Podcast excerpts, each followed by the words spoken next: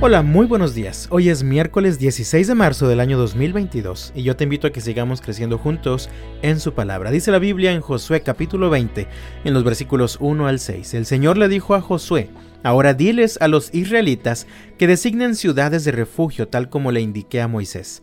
Cualquier persona que mate a otra por accidente y sin intención podrá huir a una de esas ciudades. Serán lugares para refugiarse de parientes que busquen venganza por la muerte de un familiar. Al llegar a una de esas ciudades, el que causó la muerte se presentará ante los ancianos en la puerta de la ciudad y les expondrá su caso. Ellos deberán permitirle la entrada a la ciudad y darle un lugar para vivir entre sus habitantes.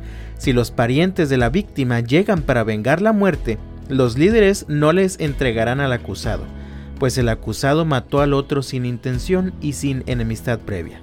Pero tendrá que quedarse en esa ciudad y ser juzgado por la asamblea local, la cual dará el veredicto, y seguirá viviendo allí hasta que muera el sumo sacerdote que estaba ejerciendo su cargo cuando ocurrió el accidente.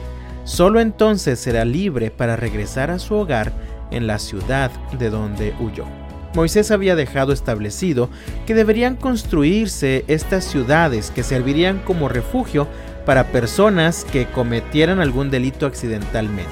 Dice la Biblia en Éxodo capítulo 21 en los versículos 12 al 14, cualquiera que agreda y mate a otra persona será ejecutado.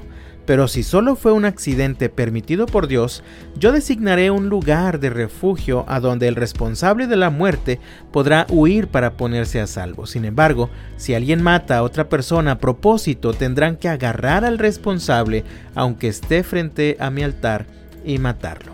También en Deuteronomio capítulo 19 versículos 4 al 5 se nos aclara la situación. Dice así, si un individuo mata a otro accidentalmente y sin enemistad previa, el responsable de la muerte podrá huir a cualquiera de esas ciudades para vivir a salvo. Por ejemplo, supongamos que una persona va con un vecino a cortar leña al bosque y cuando uno de los dos levanta el hacha para cortar un árbol, la cabeza del hacha se desprende del mango y mata a la otra persona.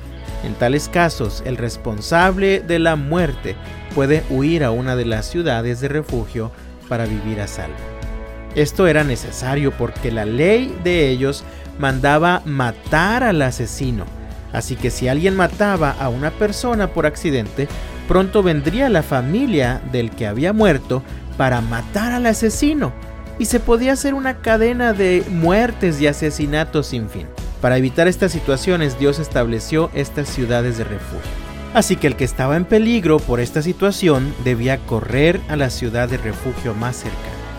Creo que el hecho de que Dios tuviera en mente estas ciudades de refugio nos habla de su carácter misericordioso, nos habla de su cuidado permanente hacia nosotros.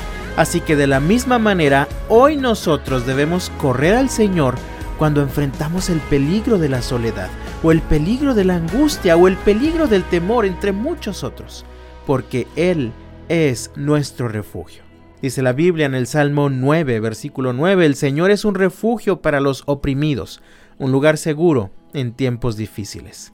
El Salmo 16, versículo 1 dice, Manténme a salvo, oh Dios, porque a ti he acudido en busca de refugio.